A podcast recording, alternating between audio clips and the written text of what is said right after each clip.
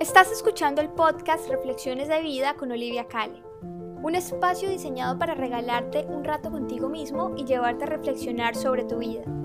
Recuerda que puedes escuchar más episodios en nuestra página web y si te gustan, no olvides suscribirte. Lo que empieza mal termina peor.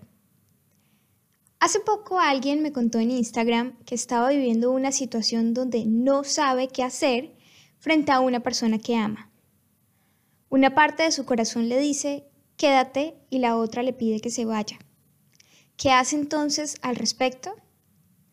Siempre he pensado que cuando tenemos que decidir algo en la vida, debemos imaginarnos que somos como campesinos sembrando un terreno. Entonces, ese terreno se convierte en nuestra vida y nosotros somos quienes están a cargo de cultivar buenas o malas cosas.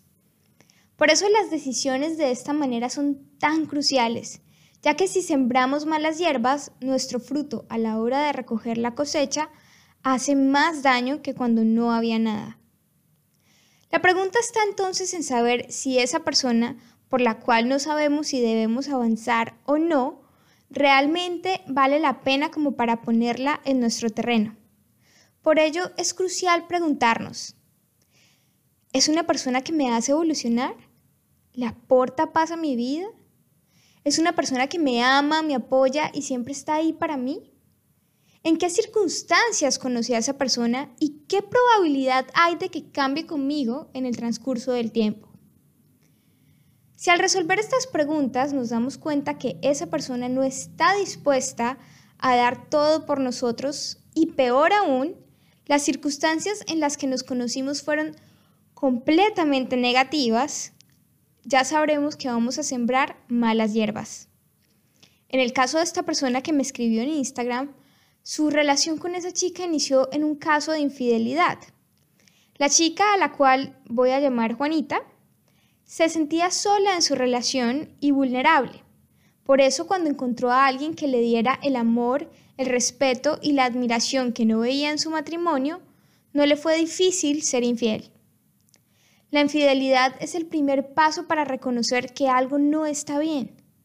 Si la persona de la cual nos enamoramos es capaz de engañar a alguien, sin importar cualquiera que sea la excusa que utilice para justificarse, el solo hecho de ser capaz de engañar implica la falta de valores. En el caso de Juanita, si fuera una persona que reconoce que su matrimonio no funciona y se siente atraída hacia la otra persona, lo más sensato es salir de ahí y empezar de nuevo. Sin embargo, hacer las cosas a espaldas del otro, querer engañar, vengarse o simplemente escapar de su realidad, demuestra que de esto nada bueno puede prosperar. Al pasar el tiempo, habrán corazones rotos, más indecisión y dolor. Por eso, pienso que cualquier cosa que empieza mal termina peor.